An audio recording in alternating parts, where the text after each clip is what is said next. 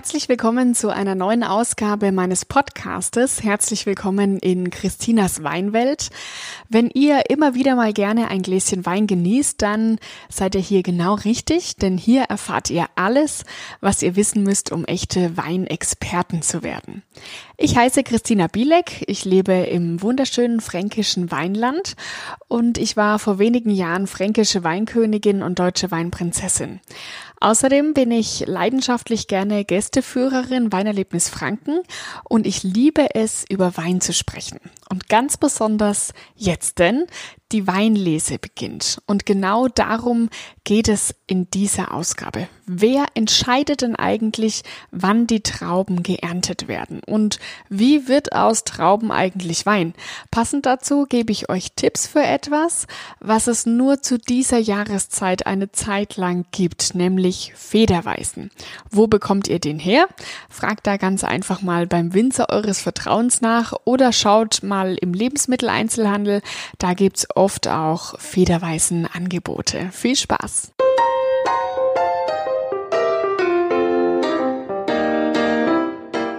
Wenn der Sommer in den Herbst übergeht, dann ist das richtig aufregend für unsere Winzerinnen und Winzer, denn das bedeutet, die Trauben kommen nach Hause.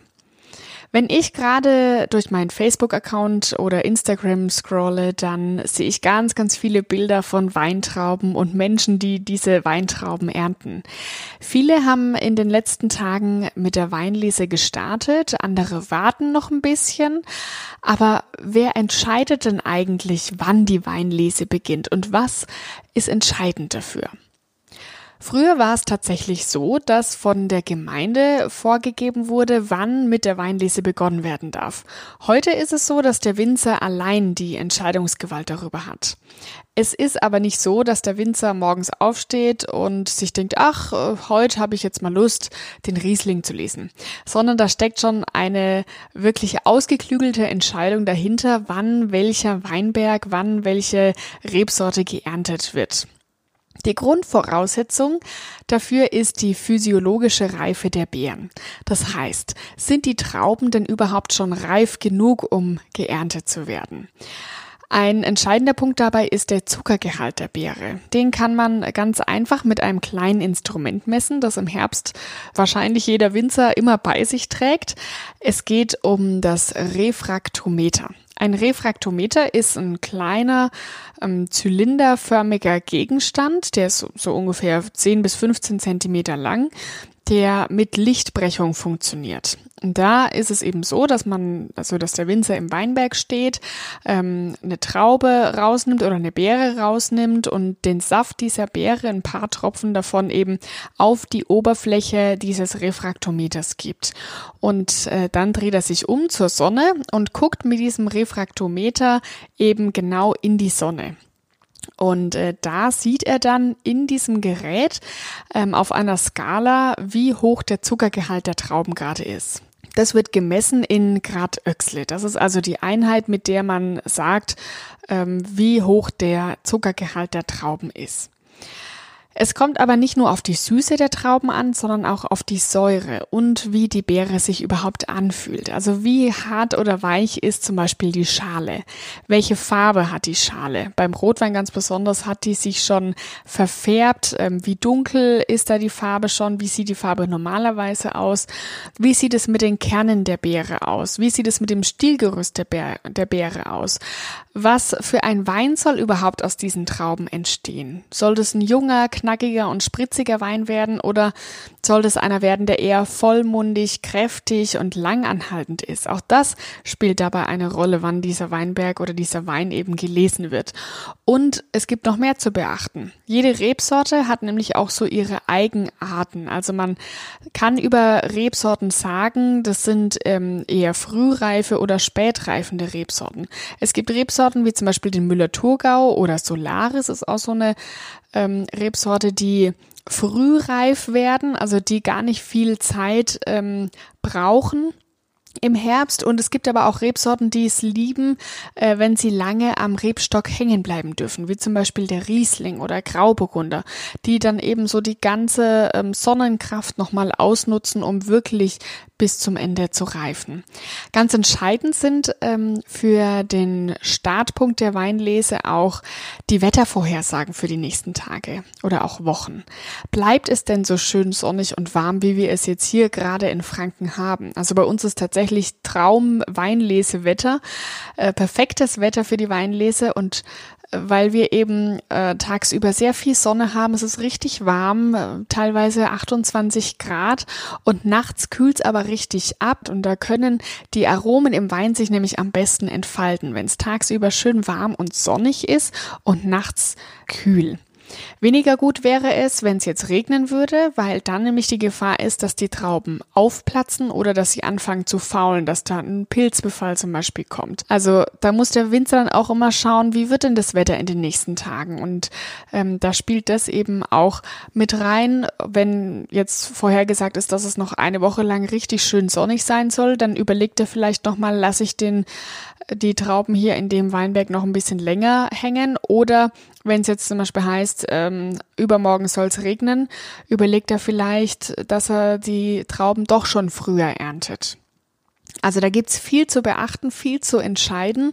Und wenn aber die Entscheidung mal gefallen ist und die Trauben geerntet sind, dann wird irgendwann aus den Trauben Wein.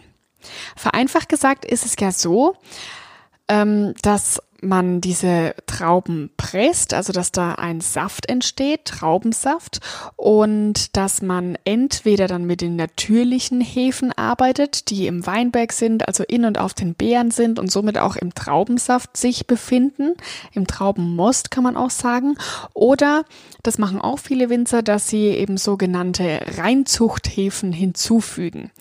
Und egal, ob man jetzt mit den natürlichen Hefen arbeitet, das nennt man übrigens eine Spontangärung, oder ob man Reinzuchthäfen hinzufügt, diese Hefen, die sich da dann befinden, die haben eine Aufgabe und zwar fressen sie sozusagen den Zucker, der äh, in den Trauben, in dem Saft ist, den fressen sie auf und wandeln ihn in Kohlensäure und Alkohol um.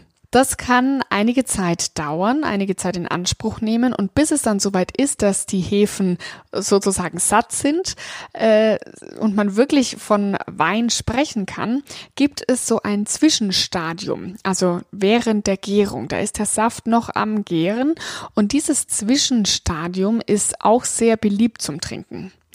Ich meine nämlich den Federweißen. Es handelt sich also um nicht vollständig durchgegorenen oder nur halb vergorenen Traubensaft oder Traubenmost. So wird Federweißer eigentlich bezeichnet. Und äh, Federweißer ist deshalb auch trüb und auch bekannt als ähm, Bremser oder Sauser, sagt man auch, oder Rauscher oder Bitzler. Also da gibt's ganz, ganz viele verschiedene Begriffe, je nachdem, in welcher Region ihr lebt. Und Federweißer hat meistens so einen Alkoholgehalt von etwa vier bis fünf Volumenprozent, ist also nicht so wahnsinnig viel. Und das Tolle am Federweißen ist, dass man so einen kleinen Vorgeschmack bekommt auf das, was der neue Jahrgang so zu bieten hat und dass man den Herbst damit einleiten kann und dass man ihn auch hören kann. Also, wenn man sich so ein Glas Federweißen einschenkt und ans Ohr hält, dann klingt es wie so ein Rauschen. Also man kann wirklich hören, dass da was passiert gerade, dass die Hefen da gerade am Arbeiten sind. Wie der Federweiße schmeckt, das ist sehr unterschiedlich. Es kommt eben darauf an, welche Rebsorte man da hat und natürlich auch, wie weit fortgeschritten die Gärung schon ist. Da werden einem die verschiedensten Angebote unterbreitet. Wichtig ist, dass ihr den Federweißen, wenn ihr ihn kauft, stehend heimtransportiert. Das ist wirklich sehr wichtig. Meistens ist er nämlich mit einer luftdurchlässigen Kapsel verschlossen oder mit einer Kapsel, die ein Loch drin hat ähm, und dass der eben dann unterwegs nicht ausläuft. Deswegen muss der stehend gelagert werden auf dem Heimweg. Und zwar ist es so, weil durch die Gärung ja Kohlensäure entsteht und die irgendwie entweichen muss. Also den Federweisen dürft ihr bitte niemals luftdicht verschließen, weil sonst wird's echt gefährlich, weil die Flasche explodieren kann durch den Druck, der da entsteht.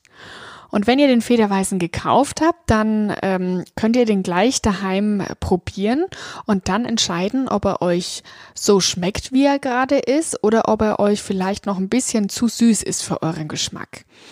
Wenn er noch zu süß ist, dann lasst ihr ihn einfach bei Zimmertemperatur stehen Die Hefen mögen es nämlich schön kuschelig warm und dann machen die eben weiter, ver sozusagen verfressen immer mehr äh, Zucker und wandeln den in Alkohol und Kohlensäure um. Und dann könnt ihr nach ein paar Stunden nochmal probieren. Und je länger ihr ihn nämlich stehen lasst, desto weniger Süße habt ihr im Federweißen und desto mehr Alkohol habt ihr dann im Federweißen. Wenn ihr euch dann schmeckt so, wie er gerade ist, dann ab in den Kühlschrank damit. Kälte mögen die Hefen nämlich gar nicht so gerne und die Gärung wird dadurch unterbrochen. Dann solltet ihr den Federweißen aber auch relativ zeitnah trinken, also innerhalb von ein paar Tagen sollte der aufgebraucht sein. Wie Federweißer schmeckt, das kann ich jetzt so pauschal eigentlich gar nicht beantworten. Das kann nämlich sehr unterschiedlich sein. Es kommt ja, wie gesagt, darauf an, äh, wie weit der Federweißer schon ist mit der Gärung. Meistens ist er aber sehr aromatisch, sehr fruchtig und je nach Reifegrad auch mit einer fein süßlichen Note. Probiert euch da einfach mal durch, probiert da einiges mal aus. Und in Weinregionen wird Federweißer oft zusammen mit Zwiebelkuchen angeboten, weil der Federweiße ja eben eher süßlich ist und dazu gut deftige Speisen passen. Zwiebelkuchen ist übrigens perfekt für den Herbst, weil Zwiebeln richtig viel Vitamin C beinhalten. Sogar elfmal mehr Vitamin C als eine Zitrone. Und das ist äh, bekanntermaßen sehr gut für unser Immunsystem und stärkt uns für die kommende kühlere Jahreszeit. Das nur als kleiner Tipp am Rande. Ihr dürft aber gerne dazu essen und trinken, was immer ihr wollt. Probiert es gern aus, genießt euren Federweißen und freut euch, zusammen mit ihm auf den neuen Jahrgang. Ich wünsche euch dabei viel Spaß. Bis zum nächsten Mal. Zum Wohl, eure Christina.